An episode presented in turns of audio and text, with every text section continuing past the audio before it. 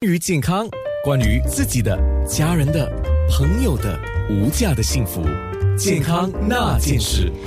健康那件事，今天说一个话题叫猝死。那当然，我们讲有心源性跟非心源性，不很多时候百分之八十就是跟心脏有相关的，叫心源性的猝死。那我们今天是请到了新加坡国家心脏中心心内科高级顾问医生陈学超助理教授。刚刚我们在播歌的时候就说了一句话，你说我们就做自己可以做的，就是说在预防方面是吗？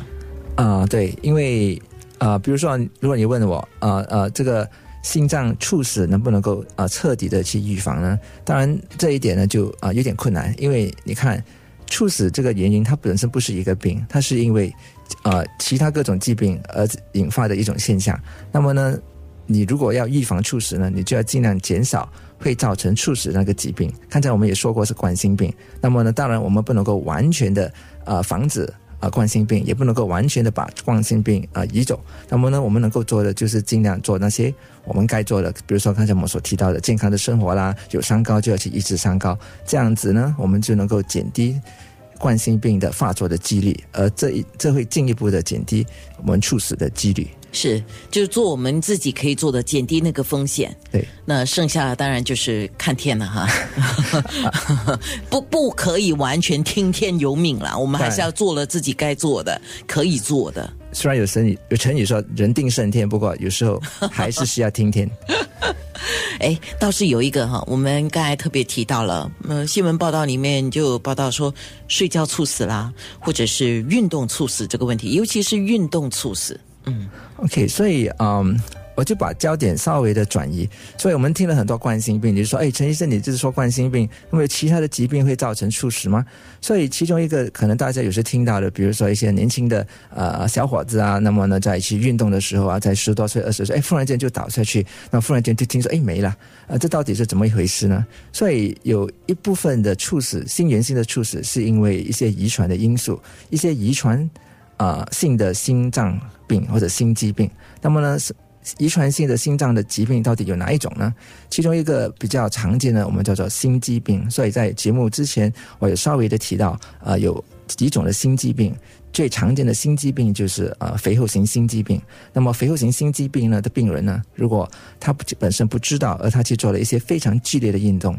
那么呢，他就会有提高猝死的几率。那么扩张型心肌病呢，如果他的心脏的那个操作功能非常衰竭，也会提高猝死的几率。当然，有时候你会啊啊、听说某某人呢有一点发烧感冒之后呢，他就去跑步，之后就忽然间就倒下去了。那么呢，这个呢有可能是我们叫做心肌发炎或者心肌炎。那么心肌炎这个东西呢，呃，有时候是防不胜防，因为它通常是因为病毒的感染所造成。那么有时候我们只是可能一些伤风感冒而已，我们本身都不觉得有什么大问题。不过这个病毒呢，可能就会侵袭我们的呃心脏的肌肉，而造成一些心肌的发炎啊。当你心肌发炎的时候，你本身不知道，而你去做剧烈的运动呢，这也会导致心力不不归，而可能也会提高猝死的几率。是，那陈医生，像那些年轻人啊，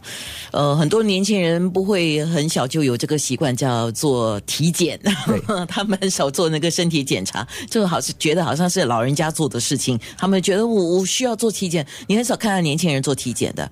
像刚才讲的那些问题，是要体检才会知道的吗？OK，所以这种遗传性的心肌病就有一点棘手。通常如果运气比较好的，他们可能有家族的历史，比如说他的呃他的呃叔叔啊，他的父母亲啊，他的啊、呃、堂哥堂姐啊，有人忽然间有猝死的现象。如果有这种情况呢，那么呢？一般上呢，病人或者是有这种家族历史呢，那么你本身呢就要怀疑是不是有一些遗传性的心脏的问题在你的家族中，呃呃呃呃，在你的家族中，那么呢，你最好呢就去啊、呃、看一位医生做一些基本的心脏的检测。那么这检测呢，通常就需要一个心电图，还有一个呃超声波啊、呃、心脏的超超波，那么看一下心脏的结构和心脏的功能。是。呃，另外一个可能呢，就是我们所说的呃 channelopathy，就是呃通道的问题。你看，我们心脏，我们的身体呢有钾质，钾和钠就是 sodium 和 potassium 这两个啊、呃、盐分呢都是非常重要。而在我们的细胞呢的表层上面有所谓的钠通道和钾通道，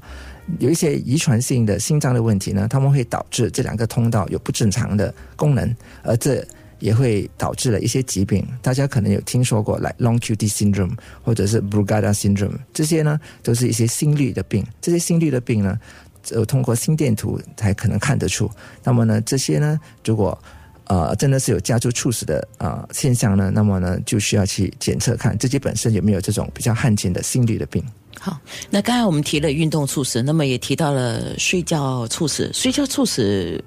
跟运动猝死的情况是可能可能有一点呃，当然都是猝死，不过睡觉呃，另外一个可能我要提到的就是呃呼吸窒息症。啊、大家可能有听过英文叫做 OSA 或者是 obstructive sleep apnea。那么呼吸窒息症跟心脏病呢是关系呢真的是呃息息相关，因为啊啊、这个呼吸窒息症呢，它是它的现象就是说，在你睡觉的时候呢，你的身体的氧气不足，因为你呼吸的时候，挨的氧气进不到你的肺里，或者是你会有停止呼吸的现象。当你的身体在缺氧状况中呢，那么呢，它就会提高心脏病发作的几率，在你睡觉的时候。不过当然，呃，这个几率是挺少、挺挺小的啦。嗯只是呼吸窒息症本身不只是会提高心脏的问题，它也会提高高血压的问题啊、中风的问题啊、心律不齐的问题。所以有那些呼吸窒息症呃现象的病人呢，最好要去求医。好，等一下下一段呢，十一点半我们会回答听众的提问，也请陈医生说一下除颤器 AED。健康那件事。